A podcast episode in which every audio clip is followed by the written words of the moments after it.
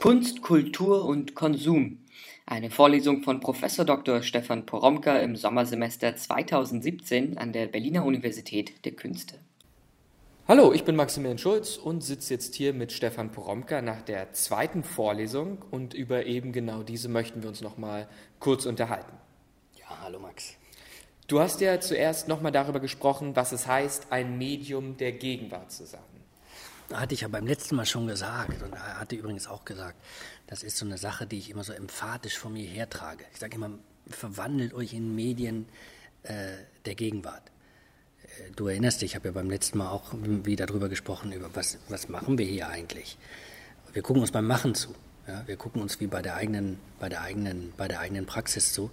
Und wir erkennen immer in dem Moment, wo wir uns, wo wir uns selbst angucken, dass wir äh, ja, selbst in dieser Gegenwart drinstehen, selbst als Machende drinstehen und dass wir deswegen eigentlich, wenn wir uns selbst beobachten, so viel über die Gegenwart lernen können. Medium der Gegenwart sein oder sich in ein Medium der Gegenwart verwandeln heißt, auch das habe ich auch nochmal wie so emphatisch gesagt, sich klar zu machen, ich bin nicht draußen, also ich stehe nicht außerhalb der Gegenwart, sondern ich bin drin. Oder um es mit einem analytischen Begriff zu sagen, ich bin verstrickt, auch in das Bedeutungsgewebe der Gegenwart bin ich verstrickt in all dem, was ich tue. Das ist gar nicht so trivial, weil das eben immer heißt, ah, okay, ich kann meine eigenen Verhaltensweisen, meine eigene Praxis und so weiter, kann ich im Hinblick auf das beobachten, was da schon an Gegenwartskultur drin steckt. Das ist aber nur das eine. Das zweite, was genauso drin steckt in diesem emphatischen Moment von sei ein Medium der Gegenwartskultur, ist, dass man sich selbst oder ich mich selbst zwar schon wahrnehme als jemand, der individuell ist, aber ich bin nicht besonders. Also ich bin nicht, ich bin nicht genial, ja, ich bin nicht in dem, was ich mache, stehe ich ihm nicht außerhalb, sondern bin geprägt einfach. Und das ist das Dritte, was dazu kommt. Wenn ich sage, verwandle dich in ein Medium der Gegenwartskultur oder nimm dich als solches wahr, dann muss man sich eigentlich wahrnehmen als Schnittpunkt von Wirkungskräften äh, der Gegenwartskultur. Das heißt, es wirkt auf mich ein, ich bin geprägt davon. Und wenn ich geprägt davon bin und wenn mein Halten, wenn, wenn mein Verhalten, meine Praxis dadurch formiert wird, muss ich mir die ja nur angucken und kann plötzlich erkennen, was Gegenwartskultur ist. Das ist nämlich das vierte, also dass man sozusagen wie durch Selbstbeobachtung plötzlich, aber nicht sich beobachten als genialisches Subjekt, sondern sozusagen wie er eben als Medium der Gegenwartskultur sich selbst beobachtet und plötzlich kann man an sich so viel von diesen, an sich selbst, so viel von den Wirkungskräften der Gegenwartskultur erkennen. Und dann hängt was Fünftes eben damit zusammen, also dass ich jetzt eigentlich, also das nicht nur erkennen kann, sondern jetzt könnte ich mich auch in so ein experimentelles äh, Medium verwandeln, das sozusagen dauernd Sachen macht. Und in dem, wo ich Sachen mache, wo ich irgendwo hingehe, ja, äh, mache ich Erfahrungen und kann sozusagen wie äh, äh, durch, durch meine Unternehmungen, kann ich diese Gegenwartskultur sozusagen an mir selbst ausprobieren. Und damit kann ich aber auch, und da stecken wir ja alle drin, wir sind ja nicht nur dem Ganzen unterworfen, sondern auch durch meine Praxis natürlich gucken, inwieweit ich durch Intervention etwa auf diese Gegenwartskultur zurück wirke.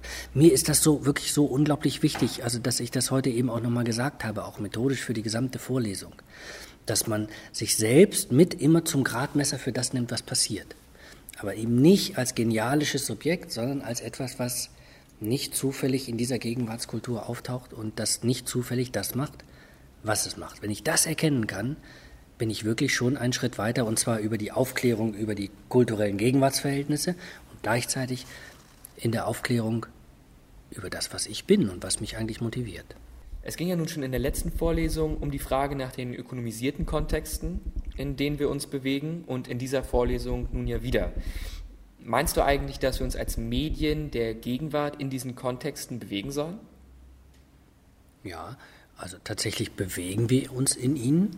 Wenn ich mich in ein Medium der Gegenwart verwandle, kann ich das plötzlich viel deutlicher wahrnehmen und auch sollen im Sinne von, dass wir anfangen können, damit zu experimentieren, um bestimmte Sachen sichtbar zu machen. Also das, was ich in der Vorlesung ja anbiete, sind im Grunde genommen auch heute in der Vorlesung, ist ja also so, so, ich mache so Beschreibungsangebote oder Theor Theoretisierungsangebote für diesen ökonomisierten Kontext, in dem wir uns bewegen, bewegen können, bewegen müssen und bewegen sollen.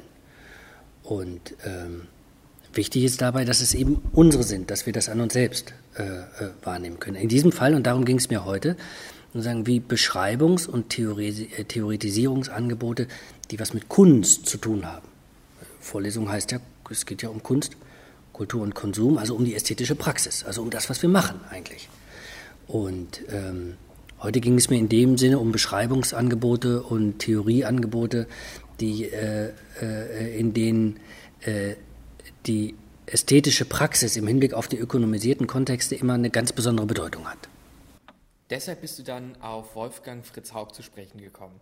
Kritik der Warenästhetik, ein Klassiker der Kulturkritik ja mittlerweile. Ja, ist ein Klassiker, den er ja schon 1971 geschrieben hat und den er dann äh, jetzt Anfang der 10er Jahre nochmal erweitert hat und ähm, aktualisiert hat.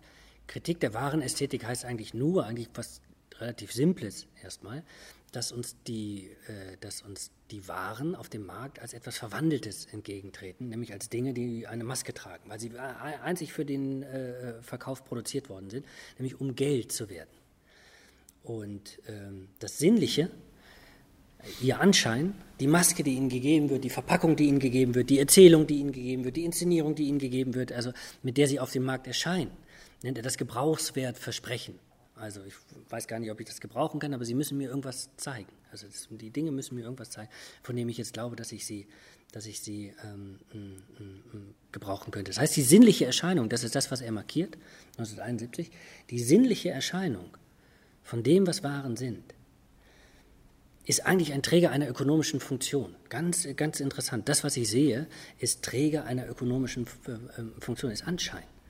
Ist nicht das, was es ist, ist wie verzaubert. Ist was anderes. Warenästhetik setzt den Dingen sozusagen eine Maske auf, ja, um sie als etwas erscheinen zu lassen, äh, was sie nicht sind. Für uns ist das natürlich mittlerweile wie so ein bisschen Klippschule, dass uns das klar ist. Aber es ist eine ganz tiefgehende, das ist eine Beobachtung, eine Oberflächenbeobachtung, die aber ganz tiefgehende äh, Konsequenzen hat. Denn er sagt, ah, da äh, haben wir es zu tun mit dem grundsätzlichen, mit, der Grund, mit dem grundsätzlichen paradigmatischen kulturellen Wechsel, nämlich er spricht vom Wechsel von der Gebrauchswertkonkurrenz also wo die Dinge sozusagen wie vor allem durch ihren Gebrauchswert äh, bestehen, hin zur Eindruckskonkurrenz. Wenn Waren gehandelt werden, geht es um Eindruckskonkurrenz, weil sie müssen sich gegenseitig wie in dem Anschein natürlich auch überbieten. Überall, wo Warenförmigkeit vorherrscht, kommt diese Warenästhetik zum Tragen, kommt diese Eindrucks, diese Eindrucksüberbietung zum Tragen, weil man eben zeigen will, dass man der Bessere ist, der Schönere oder wie auch immer. Ähm, das ist jetzt aber gar nicht so trivial, sondern das, was er in seinem Buch macht, ist jetzt daran eigentlich zu erklären, ah, dieses Davorblenden, das ist nicht nur lustig, weil wir sagen, hu, ja, Werbung und so weiter, ne, sondern dass sich im Grunde genommen wie gesellschaftliche, wie grundgesellschaftliche, wie Kräfte, wie Verbergen, die wir jetzt gar nicht mehr sehen können. Und da schließt er sich an Marx an, an die, wie an die, an die Entfremdungstheorie von Marx, der sagt, wie, ah, es geht, also äh, Warenproduktion heißt nicht nur, dass man vom eigenen Produkt entfremdet ist, weil man im Grunde genommen etwas herstellt, das ja für den Markt produziert wird, und wir haben es nicht nur zu tun mit einer Entfremdung von der eigenen Arbeit, weil Warenproduktion nichts mehr mit mir selbst zu tun hat, sondern ich tatsächlich entfremdete Arbeit leisten muss äh, für jemand anderes, muss mich selbst wie eine Ware anbieten.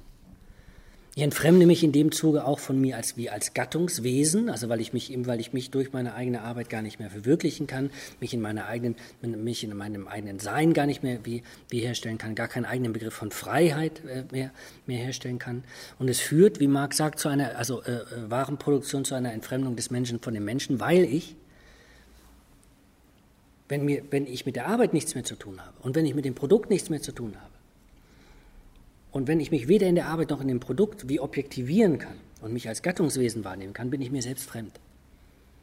Und alle, die darin eingespannt sind, sind sich selbst fremd. Und wir alle werden uns fremd dadurch. Wir erscheinen uns nur noch als Fremde.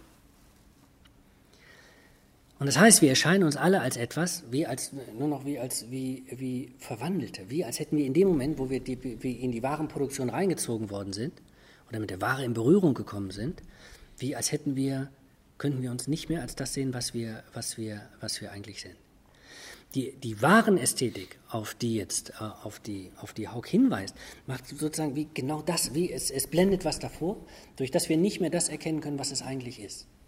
Das heißt, eine Kritik der wahren Ästhetik für Haug bedeutet auch immer, wie ideologische Zusammenhänge aufzulösen. In dem Moment, wo ich zeigen kann, dass das Ding als Ware nicht das ist, was es dem, was es dem Anschein nach vorgibt, und ich diesen Scheinzusammenhang durch, äh, Scheinzusammenhang durch meine Kritik zerreiße und zum eigentlichen vorstoße, in dem Moment habe ich wie die Möglichkeit oder den Zugriff, all diese anderen Scheinzusammenhänge, die sich ergeben durch die Warenproduktion, auch zu zerreißen und Entfremdungen aufzuheben. Und zu sehen, diese Arbeit entfremdet, also muss ich die Arbeit, muss ich, muss ich die Produktionsprozesse und die Besitzverhältnisse ändern. Und ich muss wieder Zugriff auf das Produkt bekommen. Und wir müssen Zugriff auf uns bekommen als Gattungswesen. Und wir müssen Zugriff sozusagen wie untereinander bekommen. Ja? Also dass wir uns wieder, wieder, als, wieder, als, wieder als solidarische Wesen erkennen. Das ist das große Projekt der, der Warenästhetik. Über die Erzeugung des Anscheins und ihre, ihre Ideologiekritik steigt Haug ein, um damit sozusagen eine größere Gesellschaftskritik in Gang zu setzen. Das heißt also, dass die Kritik der Warenästhetik gleich der Kritik des Scheinzusammenhanges ist und das ja eigentlich der ganze Zusammenhang ist, dem im Kapitalismus überhaupt gar nichts entkommt. Ja, das ist das, tatsächlich das Interessante, also dieser Scheinzusammenhang und dieser totale Scheinzusammenhang, dieser ästhetische äh, Scheinzusammenhang, der sich über alles legt. Das ist tatsächlich eine, eine Totalkritik, die da von Haug angestrengt wird. Sozusagen eine schicksalhafte Totalität, der man überhaupt nicht entkommen kann. Naja, also schicksalhaft einerseits ja, also weil es tatsächlich total ist, wir alle stecken drin, also wir können uns davon gar nicht, wir können uns davon gar nicht freimachen. Andererseits aber nein, nicht schicksalhaft, denn da steht, dafür steht ja auch Haugs Buch, also nämlich Kritik.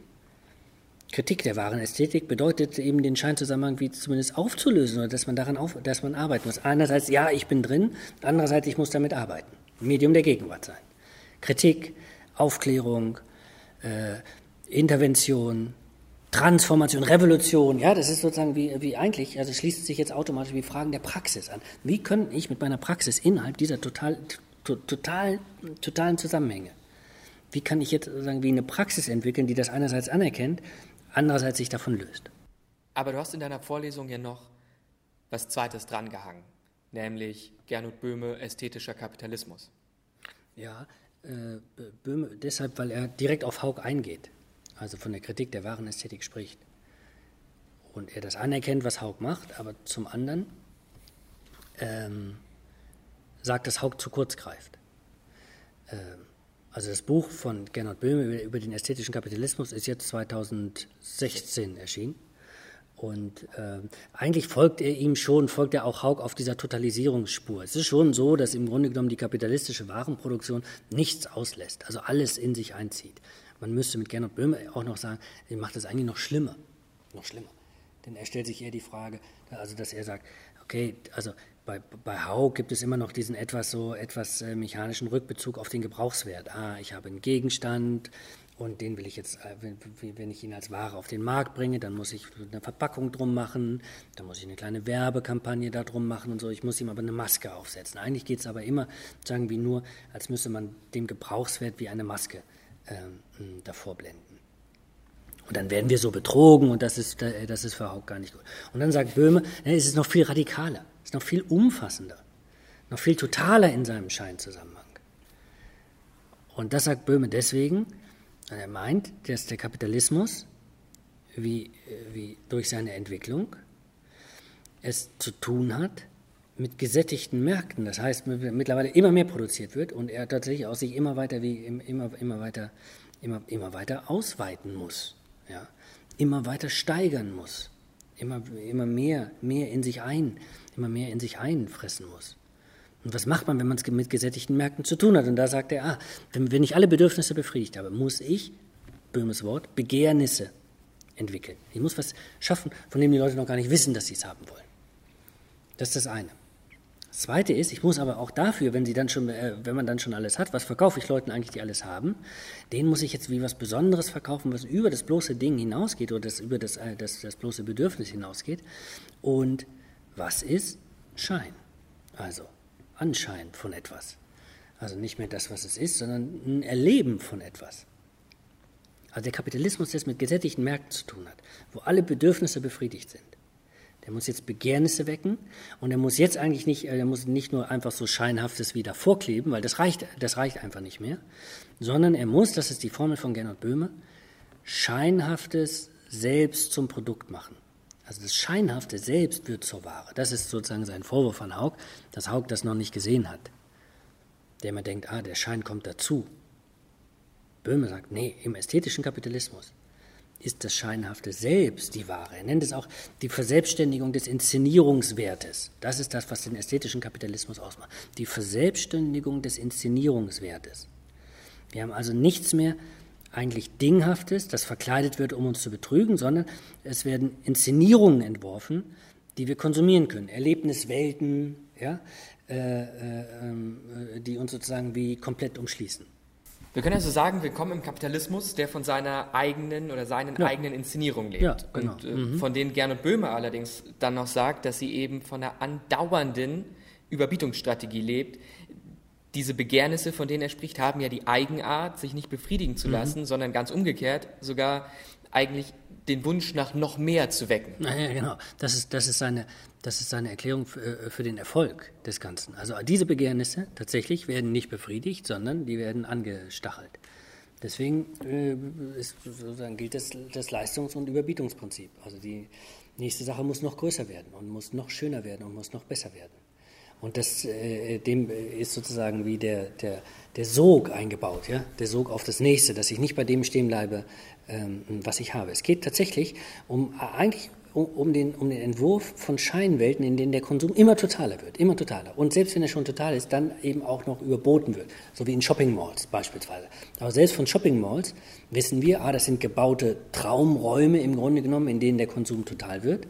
Aber wie wir in Berlin beobachten können, es wird gleich die nächste Shopping Mall gebaut, die natürlich die noch übertrifft, die jetzt zuletzt am Potsdamer Platz etwa gebaut worden ist. Aber äh, das ist nur das eine. Also es geht sozusagen wie im ästhetischen Kapitalismus, wie um eine Überbietung dauernd, dieser, also des, des Totalisierens von, von, von, von diesen Konsumwelten, geht aber noch um was anderes, was noch viel Eigenartigeres, auf das Böhme hinweist. Und zwar sagt er, es werden mittlerweile, also im ästhetischen Kapitalismus, sowieso auch gar nicht mehr Produkte entwickelt und als Waren wie auf den Markt gebracht, die sich hinter ihrem Schein verstecken wollen, also und wie einen Gebrauchswert wie vorspiegeln wollen, sondern der Schein, der Anschein von dem ist das, was sie zeigen wollen einfach. Das ist sozusagen, also ihr eigentlicher Gebrauchswert ist das, dass sie einen bestimmten Schein erzeugen. Sie wollen nur ihren eigenen Inszenierungswert vor sich hertragen. Wir haben beim letzten Mal, du erinnerst dich, äh, über die Taschen von Jeff Koons gesprochen. Man fragt sich, ja, mit dem Gebrauchswert kommen wir sozusagen an die Taschen gar nicht mehr ran. Wir kommen aber auch nicht mit einem bloßen Tauschwert an, an die, also mit, mit einer Tauschwertdiskussion an die Taschen ran, okay, weil wir dann sagen, okay, 3000 Euro, die jetzt wie eingetauscht werden, wofür eigentlich? Und dann waren wir so, hä, ist das jetzt Kunst, ist das eine Ware oder wie auch immer? Und Gernot Böhme würde sagen, nee, die Taschen von Jeff Koons wollen nur Inszenierungswert sein. Es ist ihr ästhetischer Wert, den sie vor sich hertragen. Es ist ihr Kunstwert. Und ihr Kunstwert ist das, was der Warenwert ist. Das, das fällt in eins. Im ästhetischen Kapitalismus fällt das in eins. Er, hat, er bietet sozusagen eine Lösung für das Jeff Koons-Problem an, das wir beim letzten Mal hatten, von dem ich noch gesagt habe, eigentlich pendeln wir dazwischen hin und her. Ist es eine Ware, die er uns anbietet, oder ist es ein Kunstwerk, von, äh, äh, von dem er selbst spricht? Gernot Böhme hat die Antwort, nein, das ist im Grunde genommen, diese Taschen führen ihren eigenen Inszenierungswert vor. Und dieser Inszenierungswert hat einen Preis einfach. Ware und die Ästhetik der Ware sind im Grunde genommen, sind im Grunde genommen in dem Moment eins geworden. Also auch ein totaler Zusammenhang, dem man nicht entkommen kann. Das heißt, am Ende ist es doch wieder schicksalhaft. Ja, es ist natürlich wieder schicksalhaft, ähm, obwohl eben auch die Kritik, das Nachdenken über die eigene Praxis was anderes in Gang setzen kann. Wichtig in dem Zusammenhang ist jetzt für uns erstmal was ganz Interessantes, was eben äh, äh, Gernot Böhme markiert also für uns als Kunstuniversität, die wir nachdenken über unsere eigene Praxis. Er sagt, in, diesen, in dieser Totalisierung des ästhetischen Kapitalismus wird vor allen Dingen eins wichtig, oder werden, werden Leute gebraucht, die diesen ästhetischen Schein reproduzieren, die dauernd Angebote machen und es auch überbieten, ja, also die sozusagen wie einsteigen. Und dafür sagt er, ist zuständig wie, wie in erster Linie die Creative Class, also die, so, die, sogenannten, die sogenannten Kreativen die jetzt im ästhetischen äh, Kapitalismus diejenigen sind, die eigentlich nichts anderes machen, als den ganzen Scheinzusammenhang zu sichern und zu verdichten und wie voranzutreiben. Wer immer glaubt, also sozusagen wie kreativ zu sein, steht plötzlich gar nicht draußen, ja, sondern ist eigentlich in dieses Prinzip ja, von Warenproduktion äh, längst äh, äh mit einbezogen. Genau, und ich meine, es wird ja auch vielfach kritisiert, dass man sagt, dass das, was Kreativität ist selbst eigentlich schon längst wieder ökonomisiert worden ist. Du hast da ja auch das Buch äh, von Andreas Reckwitz noch angesprochen ähm, und hast dann eben ja auf die Erfindung der Kreativität verwiesen. Mhm. Ich habe so viel über Bücher gesprochen heute. Ne? Und eigentlich habe ich so drei Empfehlungen gegeben. Ich habe gesagt, lest Wolfgang Fritz Hau Kritik der wahren Ästhetik. Nicht unbedingt, weil es so richtig ist, sondern weil er einen Totalzusammenhang aufmacht. Er einfach sagt, in dem Moment, wo die Ware auftaucht, ist der ästhetische Zusammenhang wird so unglaublich wie wichtig, der, der Anschein, die Ideologie, die erzeugt wird. Und es geht um eine Kritik des Ganzen. Ich habe Gernot Böhme empfohlen und gesagt, ah, der, der sagt, ja, Haupt, du hast schon recht, aber es gibt nur eine Ausweitung. Wir haben es mit dem ästhetischen Kapitalismus zu tun.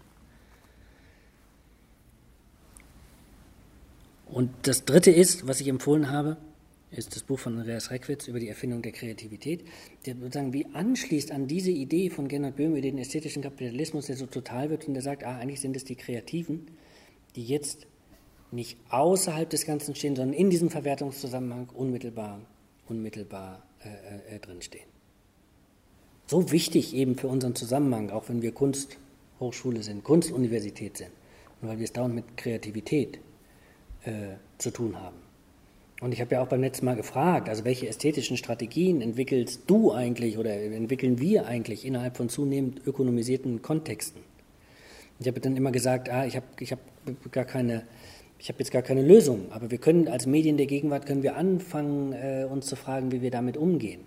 Die Antwort, die wir heute kriegen von Haug und von Böhme, aber auch von Reckwitz, also über die Erfindung der Kreativität, der eben sagt, ah, Kreativität ist längst ein Imperativ dieses ästhetischen Kapitalismus ist eine, die uns, die uns einfach darauf verweist, uns klarzumachen, dass wir uns nicht außerhalb des Ganzen stellen äh, können, sondern dass wir uns, an uns das wahrnehmen müssen, inwieweit wir selbst diesen Imperativen folgen. Und dass wir selbst noch in dem Moment, wo wir glauben, dass wir kreativ sind und frei sind und uns selbst verwirklichen, womöglich jetzt auch im Marxischen Sinn, wie als Gattungswesen verwirklichen, unsere Freiheit herstellen in diesem unentfremdeten Produktionsprozess, dass genau, wo wir das glauben, eigentlich am stärksten dieser Ideologie aufhängen, weil wir eigentlich nur äh, wie, wie, dem ästhetischen Kapitalismus wie äh, Vorschub leisten. Das könnte also bedeuten, dass jede ästhetische Strategie am Ende selbst nur wieder Teil von diesem ästhetischen Kapitalismus wird. Was ja bedeutet, dass es am Ende doch wieder schicksalhaft ist. Naja, ja gut, also wie gesagt, äh, äh, Kritik, Aufklärung, Information, äh, Intervention, Transformation. Das, also wie gesagt, man muss, nur, man muss anfangen, dann wie über die eigene Praxis nachzudenken. Ich habe ja gesagt, die Vorlesung ist jetzt auch mal die Möglichkeit, sich dem erstens dem auszusetzen, diesem Gedanken, dass wir vielleicht in diesem Totalzusammenhang gefangen sind, dass unsere eigene Praxis davon kontaminiert ist und dass dadurch wir uns eben bestimmte Fragen stellen können, die gar nicht mehr so einfach zu beantworten sind wie vielleicht vorher. Oh, ich mache einfach. Oder äh, wieso, ich mache doch was damit gar nichts zu tun. Es geht einfach nicht mehr. Ich möchte aber auch beim nächsten Mal nochmal über diesen, diesen, der, diesen also schon eigenartigen Totalisierungsreflex nachdenken, der uns auch von Haug vorgeführt wird, der uns auch von Böhme vorgeführt, äh, fortgeführt wird, der uns aber auch von Reckwitz fort, äh, vorgeführt wird, der am Ende so ganz ratlos ist und sagt, ja, was machen wir nun? Also wenn wir, wir können ja nicht mehr, mehr kreativ sein, weil kreativ sein heißt im ästhetischen Kapitalismus am Verwertungszusammenhang teilnehmen. Wir kommen gar nicht mehr raus. Und es ist schon eigenartig. Also manchmal denken wir ja selbst, wir sind sozusagen drin und, und, können uns nicht mehr bewegen. Aber ich frage, nach dem, ich frage nach dem Bewegungsspielraum, den wir haben oder wie wir vielleicht als Medien der Gegenwart, wie das für uns entwickeln können und uns nicht bloß als Ausgelieferte verstehen, also die dem Ganzen jetzt einfach einfach unterworfen sind. Aber ganz wichtig, äh, ich habe gesagt, ja, also nochmal, ich interessiere mich weder für so tagträumerische so Spielraumkonzepte, die dem ökonomisierten Zusammenhang wie, wie ihn ignorieren, ihn ausblenden oder ihn leugnen, also die immer sagen, ich bin, ich, ich bin draußen, noch interessiere ich mich eigentlich letztlich so, sozusagen wie für Totalisierungszusammenhänge, die immer sagen, ah, wir, wir können nichts machen und wir, wir stecken drin und das ist alles total als Medium der Gegenwart sein, ah, wir müssen das einbeziehen, wir müssen das an uns spürbar machen, wir müssen nach unseren eigenen Positionen fragen, auch nach unserer Kontamination und dann aber gucken, was wir machen können. Genau, und wie auch in der letzten Vorlesung gab es dieses Mal eine Aufgabe, die da lautete. Ja, bei, äh, bei, bei, beim letzten Mal habe ich ja gefragt, ah, was ist eigentlich deine, die, was ist die, was ist die ästhetische, ästhetische Strategie, die man in äh, ökonomisierten Kontexten entwickelt? Da habe ich sozusagen nach dem, schon mal nach dem Spielraum gefragt. Würde aber gerne mal fragen, danach, wo wir eigentlich kontaminiert sind, dass man darüber mal nachdenkt. Also Gernot Böhme, und so lautet die Aufgabe, spricht ja also vom Selbstständigwerden des Inszenierungswertes im ästhetischen Kapitalismus. Das ist ja der entscheidende Schnitt, den er macht. Selbstständigwerden des, des Inszenierungswertes im ästhetischen Kapitalismus, bei dem es jetzt eben nicht mehr um das Ästhetisieren von Waren geht. Die Ästhetisierung selbst ist die Ware. Und jetzt kommt die Frage, inwieweit hast du, Max, du oder ihr oder sie und auch ich, inwieweit haben Sie, du oder ich, in dem Bereich, in dem wir wie, wie tätig sind, in dem wir was machen, in der sogenannten Kreativbranche, eigentlich daran Anteil. Also an dem, was Gernot Böhme sagt. Also wenn Gernot Böhme vom Selbstständigwerden des Inszenierungswertes im ästhetischen Kapitalismus spricht, bei dem es jetzt nicht mehr um das Ästhetisieren von Waren geht, sondern die Ästhetisierung selbst die Ware wird. Inwieweit hast du, Max, in deinem Bereich der sogenannten Kreativbranche, in dem du tätig bist, eigentlich daran Anteil. Nicht, wo kommst du raus, sondern wo bist du drin. So, das ist jetzt einfach mal der Versuch, A, die, so, die, diesen Hintergrund zu nehmen, den, den Gernot Böhme ähm, entworfen hat über den ästhetischen Kapitalismus und wie auf sich selbst zu projizieren und an sich selbst wahrzunehmen. Wo folgt man dem?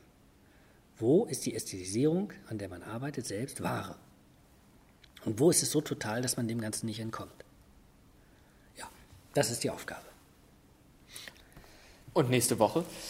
Äh, ja, naja, nächste Woche, ich habe hab ja gesagt, also äh, äh, heute habe ich wie, wie, so die dramatische Erzählung wie vorgestellt mit, äh, äh, mit Haug, mit äh, Böhme und dann eben auch ein bisschen mit, mit, mit, mit Reckwitz. Drama, Drama, wir kommen gar nicht raus. total, was sollen wir jetzt machen, außer, ne, so. ähm, ähm, ich will ein bisschen wie, wie nachdenken über diese Totalisierungskonzepte, was das eigentlich ist äh, Hartmut Böhme, hat sehr, äh, übrigens der Bruder von Gernot Böhme, schon wieder ein Buch, ne?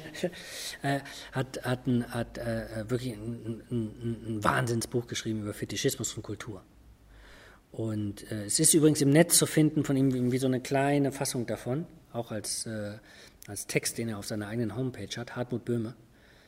Das Fetischismuskonzept von Marx und sein Kontext. Ganz schöner, ganz schöner Text. Ähm, wir verlinken den auch unten unter der Soundcloud-Datei. Und deswegen kann man sich den unbedingt mal angucken. Aber er macht was Interessantes. Er sagt, ah, wie, also der, der, das Fetischismus-Konzept von, von, von, äh, äh, von Marx ist ein Totalkonzept. Es weitet sich immer weiter aus, immer weiter, immer weiter, immer weiter.